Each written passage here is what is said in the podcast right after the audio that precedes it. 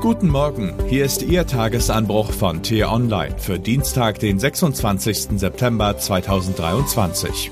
Was heute wichtig ist. Indiens Premier Modi geht immer rücksichtsloser vor. Schreckt er auch vor Mord nicht zurück? Geschrieben von T-Online-Chefredakteur Florian Harms und am Mikrofon ist heute Axel Bäumling. Die Kugeln trafen ihn aus nächster Nähe. Es waren Profis am Werk. Das Opfer hatte keine Chance. Die Sache ist heikel, denn die Spur führt zu einem umworbenen Partner Deutschlands, nach Indien. Der Ermordete, ein Aktivist der indischen Minderheit Sikh, lebte seit Jahrzehnten in Kanada und starb im Juni auf dem Parkplatz vor einer Gebetsstätte. Premierminister Justin Trudeau ließ vor einer Woche die Bombe platzen. Er informierte erst die Oppositionsführer, dann das Parlament und die Öffentlichkeit darüber, dass die Sicherheitsdienste glaubwürdigen Hinweisen auf eine mögliche Verbindung zu Agenten der indischen Regierung nachgehen. Es ist ein ungeheuerlicher Vorwurf. Todeskommandos aus Neu-Delhi? Zunächst können Außenstehende die Beweislage nicht unabhängig beurteilen. Deshalb muss man sich auf die kanadische Regierung und die Einschätzung der Ermittlungsbehörden verlassen. Die scheinen sich ihrer Sache aber sehr sicher zu sein. Die Kanadier haben dem Vernehmen nach befreundete Geheimdienste einbezogen, schon vor dem Schritt an die Öffentlichkeit ihre Handelsgespräche mit Indien auf Eis gelegt und schließlich die größtmögliche Bühne für die Bekanntgabe gewählt. Denn politische Morde wie diese sind ein Alarmzeichen. Bei Putin sehen wir, wo sie enden können. Der schickt schickte erst seine Killerkommandos, später folgten die Panzer. Umso interessanter ist es, was zurzeit in Reaktion auf die kanadische Enthüllung geschieht, nämlich nichts. Die Solidarität der westlichen Partner Kanadas äußerte sich in dröhnendem Schweigen. Empörung, wenigstens gespielt, noch nicht einmal das.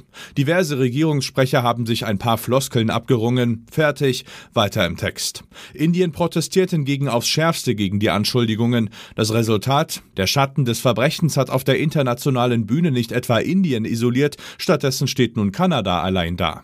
Ein Wunder ist das nicht, denn Indien wird gebraucht, zum Beispiel als Verbündeter gegen China. Westliche Politiker geben sich in Neu-Delhi außerdem die Klinke in die Hand, um Premier Narendra Modi als Alliierten gegen Russland zu gewinnen. Modi lässt sich von der Bauchpinselei allerdings wenig beeindrucken, denn Indien profitiert kräftig vom Krieg in der Ukraine und kauft Russlands billiges Öl, was wiederum Putins Kriegskasse füllt.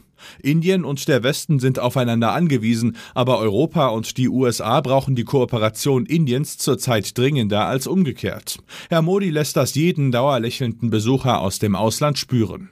Entsprechend dürftig sieht die Basis der Zusammenarbeit aus. International zieht die indische Regierung ihr Ding durch, oft auf Kosten Europas und des Westens. Innenpolitisch geht sie ruchlos und rassistisch vor. Modis Staat ist auf dem Weg, ein ebenso problematischer Partner zu werden, wie Putins Russland es in den Merkel-Jahren war. Ein Killer mehr macht da den Kohl nicht mehr fett. Aber Moment mal, war da nicht was? Wollte nicht Ampel-Außenministerin Annalena Baerbock eine wertegeleitete Außenpolitik verfolgen? Hat die gar keine Chance in einer Welt, in der nur mit harten Bandagen gekämpft wird? Kann man nur mit Zynismus bestehen?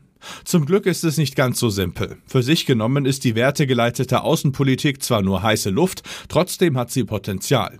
Wertegeleitet könnte zum Beispiel bedeuten, wir haben die Grenzüberschreitungen registriert. Wir sagen nichts, wir machen gute Miene zum bösen Spiel, aber es ist uns nicht entgangen. Lieber Premier, lieber Präsident, du magst vor Kraft strotzen, aber kalkuliere ein, dass wir unsere Schlüsse aus deinen Taten ziehen werden, und wenn du selbst irgendwann mal Hilfe brauchen solltest, wirst du das spüren.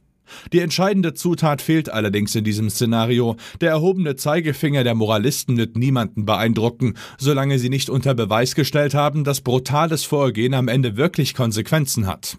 Vielleicht nicht heute, vielleicht nicht morgen, doch jeder ruchlose Akteur auf der globalen Bühne sollte verstehen, dass der Tag der Abrechnung kommen wird. Die zweite Botschaft einer wertegeleiteten Außenpolitik muss deshalb lauten, wir vergessen nicht. Herr Aggressor, wir brauchen dich zwar jetzt, aber irgendwann kommt deine Stunde der Schwäche, dann sind wir am Zug. Berücksichtige das, und zwar besser heute. Dazu bedarf es in der Außenpolitik einer langfristigen Festlegung, die glaubwürdig ist. Demokratien tun sich mit solcher Konsequenz schwer. Alle vier Jahre mischen wir, die Wähler, die Karten neu. Deshalb sind Leitlinien, die Bestand haben sollen, nur mit parteiübergreifendem Konsens zu erreichen, damit das Signal an die Mörder in den Regierungspalästen lautet, es gibt moralische Grundsätze in der Außenpolitik, die wir alle respektieren. Sie werden nicht abgewählt. Sie sind in unserem Land Teil der Staatsräson. Wir haben einen langen Atem.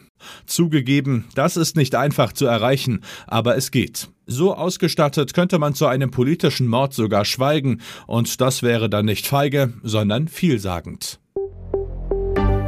Was heute wichtig ist. Es ist eine juristisch hoch umstrittene Regel. Biologische Väter haben kein Recht, Vaterschaften anzufechten, wenn zwischen dem Kind und dem gesetzlichen Vater laut Familiengericht eine sozial-familiäre Beziehung besteht, der Mann also Verantwortung für das Kind trägt. Weil ein solcher verhinderter biologischer Vater aus Sachsen-Anhalt dadurch sein Elternrecht verletzt sieht, mit seiner Klage vor dem Oberlandesgericht Naumburg aber scheiterte, verhandelt ab heute das Bundesverfassungsgericht in Karlsruhe über den Fall. Nach monatelangen Diskussionen hatte die Ampelkoalition Anfang September ihr Heizungsgesetz beschlossen. Keinen Monat später will Bauministerin Geiwitz das Gesetz nun schon wieder ändern. Und was ich Ihnen heute insbesondere empfehle, bei uns nachzulesen, Putins Armee gerät in der Ukraine in die Defensive. Nun soll Putin seinem Verteidigungsminister ein Ultimatum gestellt haben, berichtet mein Kollege Christoph Köln. Den Link dazu finden Sie in den Show Notes und alle anderen Nachrichten gibt es auf t-online.de oder in unserer App.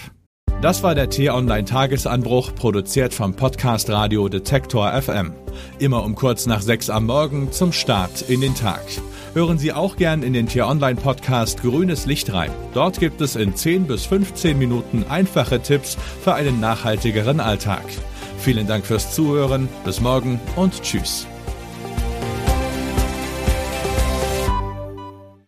Ich wünsche Ihnen einen schönen Tag. Ihr Florian Harms.